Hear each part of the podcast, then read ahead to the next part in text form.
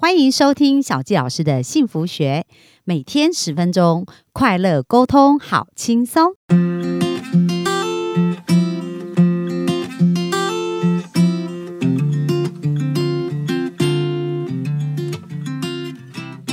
欢迎收听小纪老师的幸福学，很开心今天又在空中跟大家见面。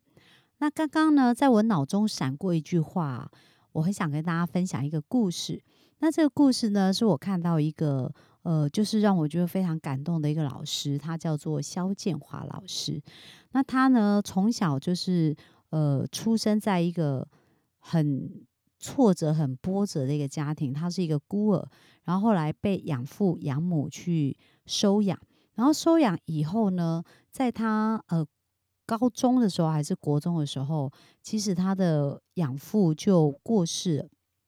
然后过世以后呢，他就为了帮助养母可以好好的生活呢，所以其实他到高中呢就开始去要工作啊，就辍学，然后去工作这样子。然后后来又回到学校就半工半读。那但是他跟养母感情非常好，那他就是不断的就是希望说，哎，透过他跟养母的这个互动啊，可以帮助他们的生活更好啊。然后在这个过程当中呢。他慢慢就长大嘛，但是到了他念大学的时候，养母也过世了。他过世以后，他就剩下自己一个人。可是他非常勤奋哦，就是很努力的去把他的工作，呃，就是把他的学业完成啊，然后甚至到他呃念研究所啊，然后呃很努力的去工作，然后读书都念完了。可是就在他正要开始他大好的人生，然后可以能够呃去一展宏图的这个时候呢，他突然发现他走路常常会摔倒，然后常常会觉得不舒服，然后他就觉得哎为什么会这样子？那后来去检查，原来他得的是呃像我们俗称的所谓的渐冻人，就是他会呃身体神经元病变，就会越来越失去呃这样子的功能跟身体的一个部分。那他当时呢其实是。非常非常的痛苦哦，他就觉得说，为什么这样的事会发生在他的人身上呢？然后他就觉得，反正他也没有什么家人了，也没有什么呃，就是他的养父母也都过世了，然后他现在又得到这种病，那因为像渐冻症，他是会逐渐失去这个呃能力的嘛，然后他想他这样子未来也是。呃，死路一条嘛，所以倒不如现在就了解自己的生命。然后当他有这个念头的时候，他就讲到那时候他突然看到新闻，就是呃在播出一个人他呃气爆然后自杀的一个过程。然后他看到这个新闻的时候，然后突然有一种感觉，他就觉得他既然还活着的一天，他就好好的用这一天。呃，不管他的生命未来是怎么样，他至少可以珍惜他现在活着的时间，因为他本来是很想死，可是当他看到别人真的结束自己的生命的时候，他又觉得这是一个不负责任的态度。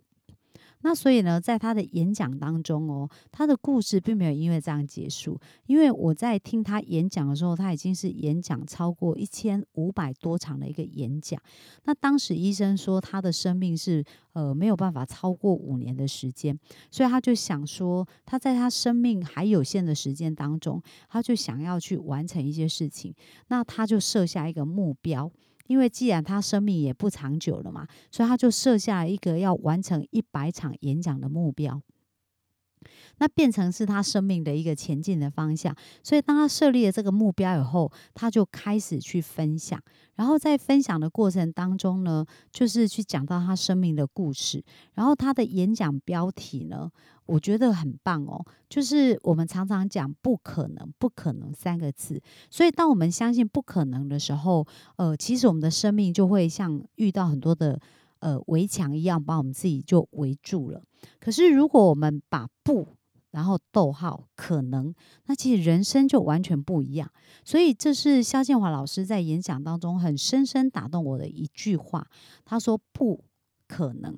就是很多事他都是可能的。”然后他的他的生命的那种呃坚毅的能力啊，让我印象很深刻的是，呃，他在后来啊。他不仅是开始演讲，然后他有一个学妹，其实对他非常好，而且都照顾他。也就是呃，也是像他，就是他的女朋友这样子。然后看到他生病，不仅没有离弃他，而且都还是非常用心的照顾他。所以在他陪他去演讲啊，跟他生命一起经历很多事情的过程当中，他虽然是逐渐慢慢的失去他的一个能力，可是他还是非常感谢他的学妹有一个这么爱他的人在。可是你知道吗？有一天啊，当他睡觉睡到一半的时候，突然就是浓烟大起。那他的房子呢？因为电线走火的关系，就起火了。然后起火的时候呢，这个肖建华老师被救了出来，但是他的学妹呢，却在屋子里面被烧死了。那大家可想，真的，当我们听演讲听到这一段的时候，我们的眼泪啊，都忍不住会流下来，觉得一个人的生命怎么可以呃？这么挑战，然后这么辛苦到这样的一个地步。那当时呢，其实他真的，呃，肖建华老师谈到，当他学妹离开那一刹那，他真的他也很想要跟着他一起离开，而且他好像就找不到生命前进的一个动力了。可是当他呃。正在这样想的时候呢，我们讲到我们脑神经里面哈，就是我们常常是把我们的脑神经里面装的是垃圾场，还是装的是黄金场？那有时候旁人的一句话呢，有可能就让我们从垃圾变成黄金。他讲当时就是慈济的一些呃义志工们吼，来协助这个房子处理后续的过程当中，那也安慰他。而当时呢，一句话打醒了他。他说呢，你的学妹非常的爱你，然后呃陪伴你走了这么长的路。那其实他现在已经离开这个世界，可是你更应该带着他的爱，然后把这样子的爱去呃传递给更多人，然后替你的学妹好好的活出她的人生。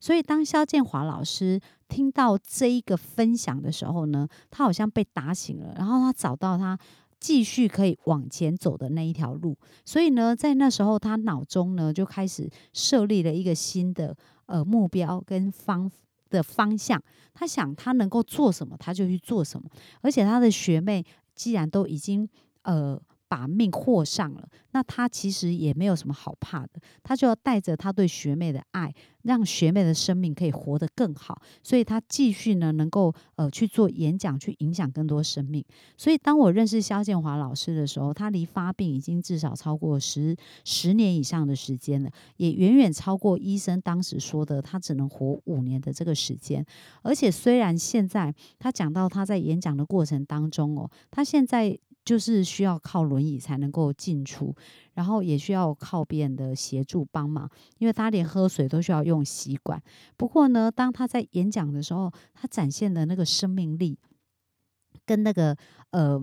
对生命的那个强度，我觉得都再再让我觉得印象非常深刻。所以我觉得神哦，他给每一个人生命当中不同的一个挑战跟考验。然后就像我们在生命当中呢，我们也常常会需要经历到我们自己的那一个低谷，然后或者呃，对我们来讲是很难过的那个坎。就好像肖建华老师，他一而再再而三的去经历这所有的事情。不过我从肖建华老师身上看到一件呃生命的韧性。那我要鼓励在座的每一个呃，我们的听众们，就是说，不管我们生命现在正在经历，或者是正在学习什么，可是我们要记得一件事，就是不，然后逗号。可能所有事情透过我们的思想，透过我们的转换，它都是可能的。而且在我们越痛苦的时候呢，我们越要做的事情是什么？就是去服务别人，然后走出去。那这也是我自己人生很大的一个体悟。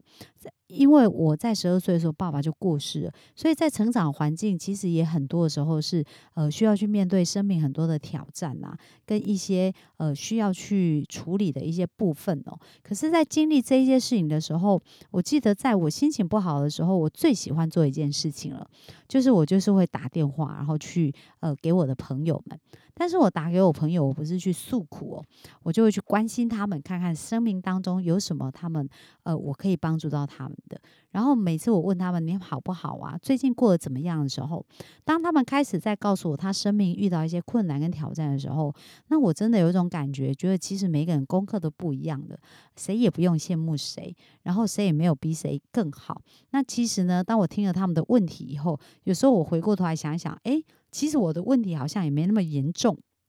然后我就很快、很顺利的从我的那种心情沮丧的环境当中就走出来了。所以呢，我想跟大家分享一件事情，就是不管我们现在生命正在面对什么，但是呢，我们现在活着的时候呢，就表示一定还有一个更重要的事情等着我们去做。然后呢，当我们还活着、还可以呼吸、还可以走路的时候呢，我们就给别人一个微笑，别给。给别人一个鼓励。那当我们愿意把我们的想法聚焦到这里的时候，你会发现你脑中的黄金场就会很快把你所需要的人事物吸引过来，让你很快的去拥有一个更好、然后更美丽的人生哦。那我们今天的分享就到这边，谢谢大家。